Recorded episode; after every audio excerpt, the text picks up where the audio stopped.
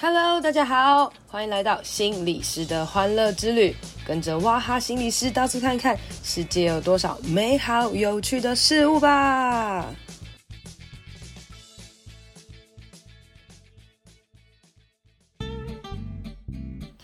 Hello，大家好，欢迎收听心理师的欢乐之旅第二十集。哇，没想到已经完成了二十集哦。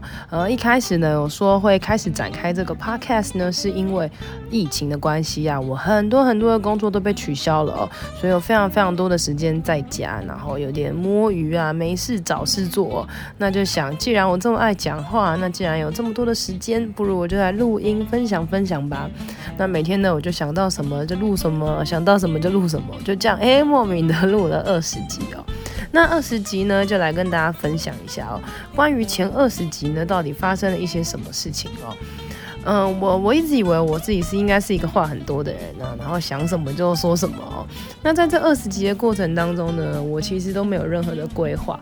那我就每天坐在电脑桌前面的时候，就想说，哎，那今天可以来讲什么呢？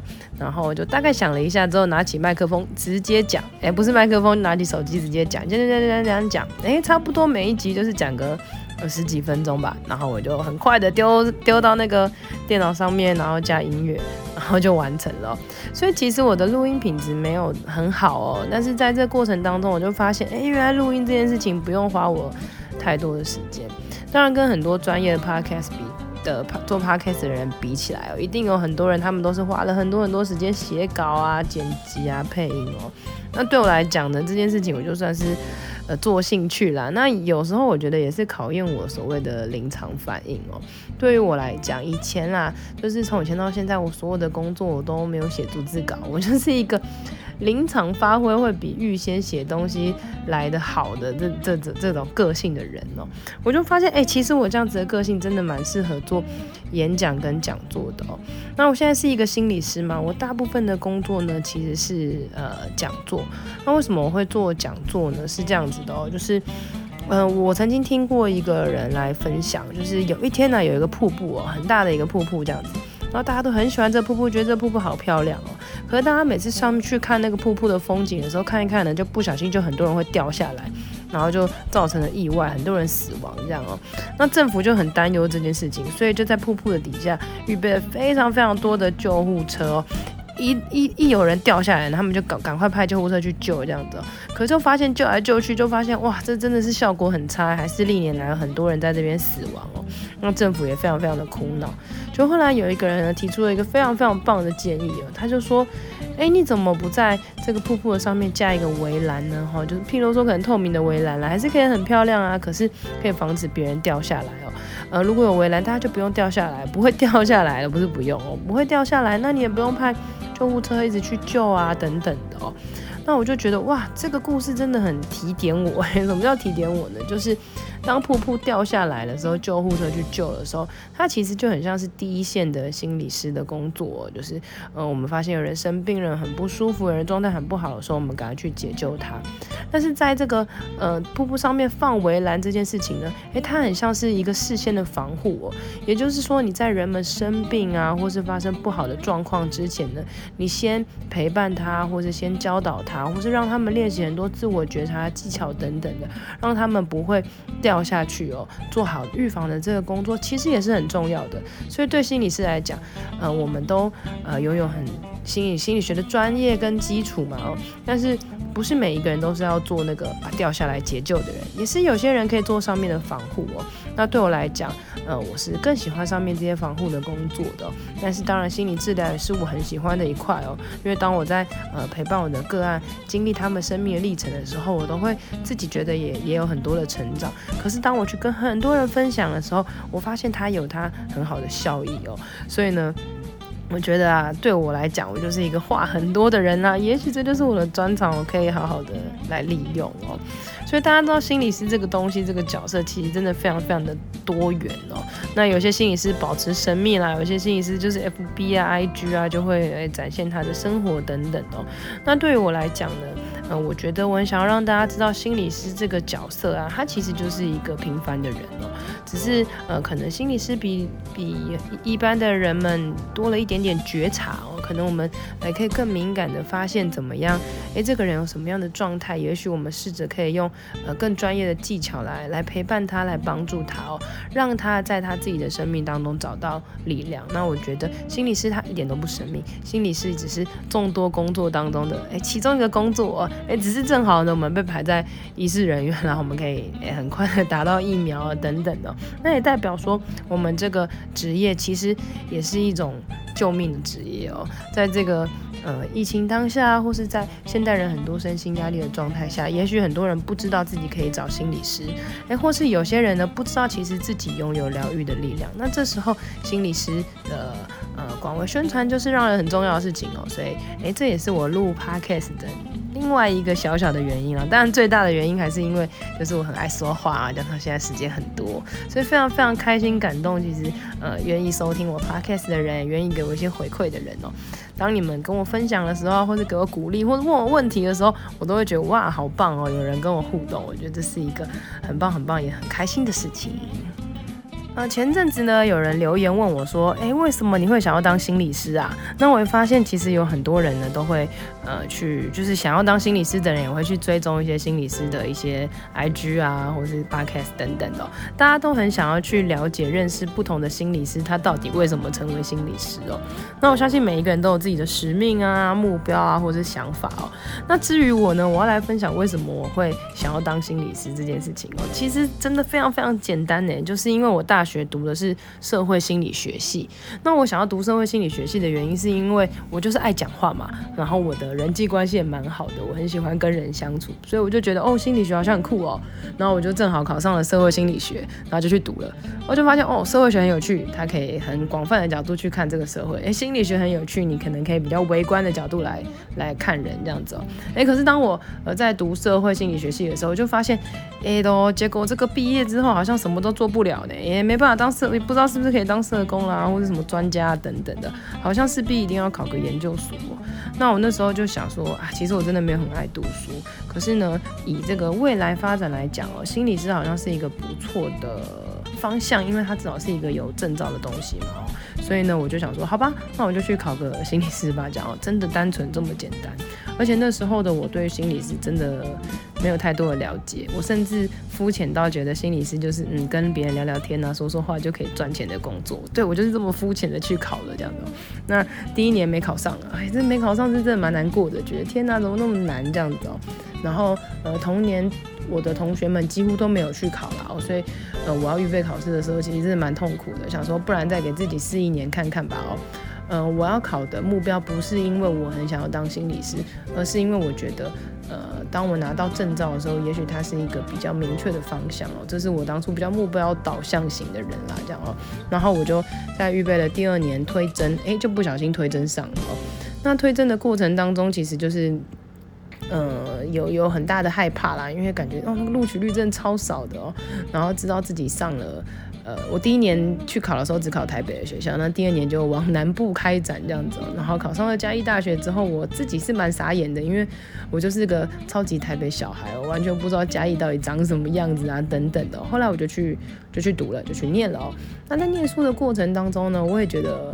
我自己觉得有很多很多很多的不适应哦，包含我觉得，呃，台北的生活跟南部的生活，呃，南部的同学、台北的同学，各式各样的差异哦。那我自己是蛮不爱读书的，而且在研究所时期也蛮孤僻的，就是都没有待在研究室哦。我只要一下课呢，我就就回家，而且那时候我连骑机车的技术都不好哦。这到底怎么过的，我真的不知道哦。然后我我记得我大部分的时间就是，呃，下课的时候我就会去去教会。很夸张吧？哈，研究所的时候大家都读得水深火热的，我就一直去教会，因为我就觉得哦，跟跟人相处很开心啊。然后教会很多嘉义人哦，那大家都有车嘛，我们就常常去很多很多的地方玩哦。那我记得那时候班上还有一些奇怪的谣言，就是说，哎，王雅涵真是一个很混的人，都不知道在混什么这样子哦，就是一个莫名的边缘人的概念了哦。但是呢，因为我自己有一点点目标导向啊，然后又不是个爱读书的人哦。所以呢，我硕一的时候呢，就开始想我可能要写什么论文。然后开始找指导教授，然后去想，那我以前做过中辍生的社工嘛，所以我就想说，那我就是做做中辍生的这个领域好了哦。那也找到了我的那个吴之怡教授啦，就是他是做犯罪领域的的老师哦。那我就其实是我是我们班算是我们班第一个毕业的啦，因为我就是不喜欢读书，所以我真的很目标导向，我就想赶快在呃把把那个论文就是尽量能写就写啊。我硕一好像就已经慢慢开始写了哦，然后我的。呃，上学的每一天就是起初啊，老师讲要做什么报告啊，读什么书，我就是一开始就做了，以至于大家在期末啊或者期中做报告的时候呢，哦，就是疯狂忙的时候呢，我还是一直出去玩这样子哦。可是我的功课真的不好啦，就是大概都是七十几分过这样子哦。但是相对的，我觉得我的研究所的生活反而不是在读书上面真的学得很少，但是我在我的人生启发上面却有很多的收获哦。我反而在呃这这两三年的时间有很多的的开拓。那当然在实习的过程当中也遇到了很多不好的事情啊，譬如说呃要你要面对自己的状态啊，譬如说各式各样的压力等等的。我就觉得我在实习的时候之前有分享，就常常很爆爆哭嘛这样哦。但是我还是一样是一个目标导向的人呢，我就对自己来讲说，我的实习重点也不是要学什么，我的重点是要赶快毕业。那最后呢，我就很快的完成我的的目标啦，然后也离开离开学校，然后考上了心理师哦。那嗯，记得我我那时候刚写完论文，然后去考心理师的时候呢，哎，结果同班同学我们三个人哦，两个人都考上，然后我没考上。啊，他们应该是六十出头，啊，我应该是五十九分这样，然后我就非常非常痛苦哦。那那个痛苦的状态就觉得说，为什么我这么衰？然后同时也会有一种否定自己的感觉，好像自己真的很糟糕。我也不知道，我很难得会有这种觉得自己很糟糕的的状态哦。然后就觉得为什么别人都考上了，只有我没考上？但是其实事实上是只有两个人考上嘛，我认识的两个人哦。然后后来我那一年呢，就有点痛定思痛，我就觉得说不行。这个考试制度实在太烂了，我的变态心理学写成这样，怎么才考七分？哈，真的很夸张，那个申论题，然后那个申论题题目实在跳得太刁钻了，我真的太讨厌这个制度了，真的太讨厌读书了。但是我就是很想要拿到证照，那怎么办呢？我就决定我要考榜首，然后来骂这个制度。然后我记得我那年做的很疯狂的事情，我说我不爱读书嘛，对不对？所以我就很快速的把可能该看的书看完，之后我就开始写考古题哦，我就付费买那个阿摩线上测验。然后我就疯狂的写，写了十年的考古题哦。那你知道十年，然后每年考两次，所以就是二十届嘛。二十届总共每一届有五张考卷，所以就是一百份考卷。我就把一百份考卷的申论呃选择题都写完。然后申论题呢，我就把它统整下来，统整在 Word 里面了。同样的类型的题目，我就把它放在一起。然后呢，我就开始上网找答案，找找找找，复制贴上，复制贴上，然后把那个每一题怎么样写的答案呢都想好。我也都不是自己手写哦。然后就这样，我就发现怎么好像有点越写越顺啊。然后开始发现，哎，其实是真的是我以前没有好好读书哎哦。那虽然说只要六十分就过了吧，但是我这次想要考榜首嘛，然后想要骂这个考试制制度，我后来才发现，哎，真的其实是我我自己的问题哦。然后那一年我就考上了全国第七名，然后我就悔改哦，我不是骂这个考试制度，而是我在网络上把我自己的算是笔记吧，或是一些心得状态就分享在那时候有一个部落格上面哦，那。从此以后呢，我就开始展开我的奇妙的心理师的欢乐之旅啦，这样哦。那最近的也是很好笑啦，就是我就发现，因为我最近在 IG 上面就加了一些其他心理师，然后有至少有三个人跟我就是聊天的过程当中就说，哎、他们当初都是看着我的笔记，然后预备心理师考试的。然后我就觉得天哪，救命啊，我到底有多老哦？然后也觉得在这个过程当中，其实呃一代一代的心理师出来哦。每一个人都要有自己的特色，每一个人都要有自己的努力，我们才可以呃所谓的被看见吧，或或者是我们才会有我们自己发展的空间。那同样，我们也可以有不同的方向来看啊，就是现在成为心理师，可以有越来越多元可以发展的地方。只要你开心，做得开心，你就可以发展属于你自己的。天地哦，我们不用去追求说我要当是什么最棒的心理师，或是最红的心理师啊。但是我觉得当一个最欢乐的心理师是很重要的，因为其实心理师最本质的工作其实就是让别人嗯回到自己最原始的状态，让别人可以接纳最原始的自己。然后当我们可以成为一个接纳自己的人的时候，其实就是一个开心的人啦。哈，所以呢，我也立志自己这个心理师的欢乐之旅呢，就是也可以让大家来认识、了解一下，到底什么是真正的欢乐啊，或是真正的美好哦。当然，每天还是会有很多不好的事情啦。然后我最近真的每天常常在家跟家人有一些生气的状态哦，但是我觉得。嗯、在不同的历程当中哦，你只要有时间去想一想，都会是很美好的一件事情。好啦，所以这集呢算是全然的闲聊哦，大家也知道。就如同我一开始说的啦，我就是按下录音键，想讲什么就讲什么。哎、这样默默的又讲了十几分钟哦。呃，未来呢，我还是会继续的来跟大家分享一些事情，有时候会讲好笑的，有时候可能会讲专业的，有时候可能会讲闲聊的。那希望大家呢，呃，可以多一点跟我互动。然后如果有什么问题呀、啊，留言跟我讲啊，你可以给我一些方向，让我可以知道可以怎么样来，嗯、成为一个更好的 podcast，哈，做出一个更好的 podcast，我觉得这是一个很新鲜、很有趣的事情。勇于尝试新事物，我们就会有很多新的启发。今天的节目就到这里啦，希望你喜欢，希望对你有帮助，至少你听了有笑呵呵。好啦，如果你喜欢我的话，记得在 Apple Podcast 给我五星评价，还有一些回馈哦。然后也可以到我的粉专 FB 和 IG 心理师的欢乐之旅按赞、追踪、留言跟我互动哦。你的支持会是我最大的鼓励，谢谢大家，拜拜。